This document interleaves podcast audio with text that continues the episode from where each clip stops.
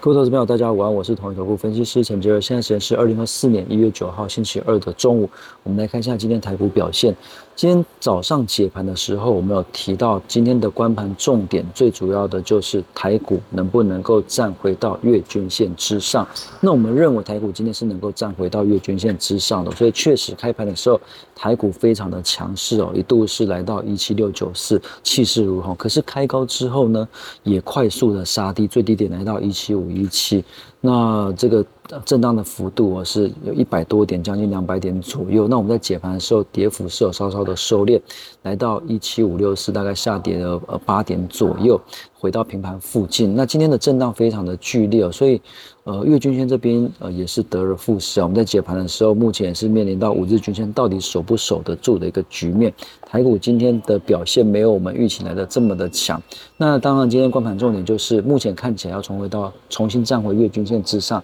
可能难度是比较高的。但是至少如果能够站上五日均线的话，就有机会维持台股短线一个反弹的一个契机。那台股其实今天的一个开高走低，而是比较属像是台湾本身自己的一个问题啊。因为今天呃，雅股来讲表现并不差，呃，韩国股市大概少涨零点二六 percent，日股大概涨一点三 percent 左右。那上证、呃，深圳或者是恒生这边来讲，也都是上涨的。所以台股今天表现算是台呃雅股里面相对来讲比较。呃，比较弱一点点。那不过，其实从盘面上的一个变化来看的话，今天大型全指股其实表现的并不差，包括台积电是涨大概呃三块钱左右，那广达大概涨四块钱，也是涨了一点八趴。那其他股王这边事先涨了三 percent 以上，那伟创、呃华晨呃或者是技嘉这边也都是上涨，尤其技嘉今天反弹幅度是蛮高的，来到四点七 percent 左右。那当然，呃，传承的全指股这边来讲比较弱一点，阳明跟长荣今天的跌幅都比较大一点，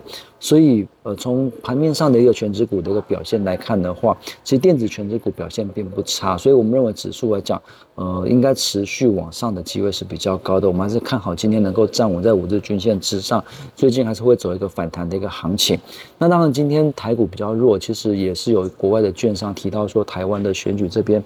它的一个不确定性的因素比较高，负面的因这个风险比较高，所以建议减持台股的部位。所以今天应该就是有一些调节的一个卖压，造成台股的一个表现比较压抑。可是，在这个礼拜台湾的选举呃选完之后，不管是执政党或者是在野党当选之后，这种不确定性的因素应该就有机会消弭，所以短线应该还是有呃机会出走一个反弹的一个行情。那他们今天。呃，盘面上涨比较多的，包括这个广环科是亮灯涨停，那银邦、秦城这种 AI 呃伺服器即可的股票，今天涨幅都非常的大。那另外像这个其他的茂达这种 IC 设计的股票，今天也是涨了五 percent 以上。技嘉这种 AI 伺服器相关的股票，今天也涨了四点七 percent。那主要都还是受到昨天 NVIDIA 跟 AMD 的一个大涨。那盘面上比较弱的，像泰茂今天是跌停，那阳明今天也是跌了八 percent。万海今天跌了将近七 percent，长虹跌了超过五 percent。那瑞因为财报这边比较不如预期，也跌了五 percent 以上。那所以呃盘面上看起来电子股来讲表现算是相对比较稳健的。那今天货柜股为什么会突然重挫？其实最主要是因为有两个原因。第一个就是呃有误传说这个胡塞组织就通行红海这边达成协议。那所以一旦达成协议的话，当然就运价这边就会。开就会就会下跌嘛，所以这个马斯基的股价是暴跌，所以拖累今天货柜股的一个表现。不过马斯基是有出出面否认，说没有这件事情。那另外还有一件，还有一个利空就是说，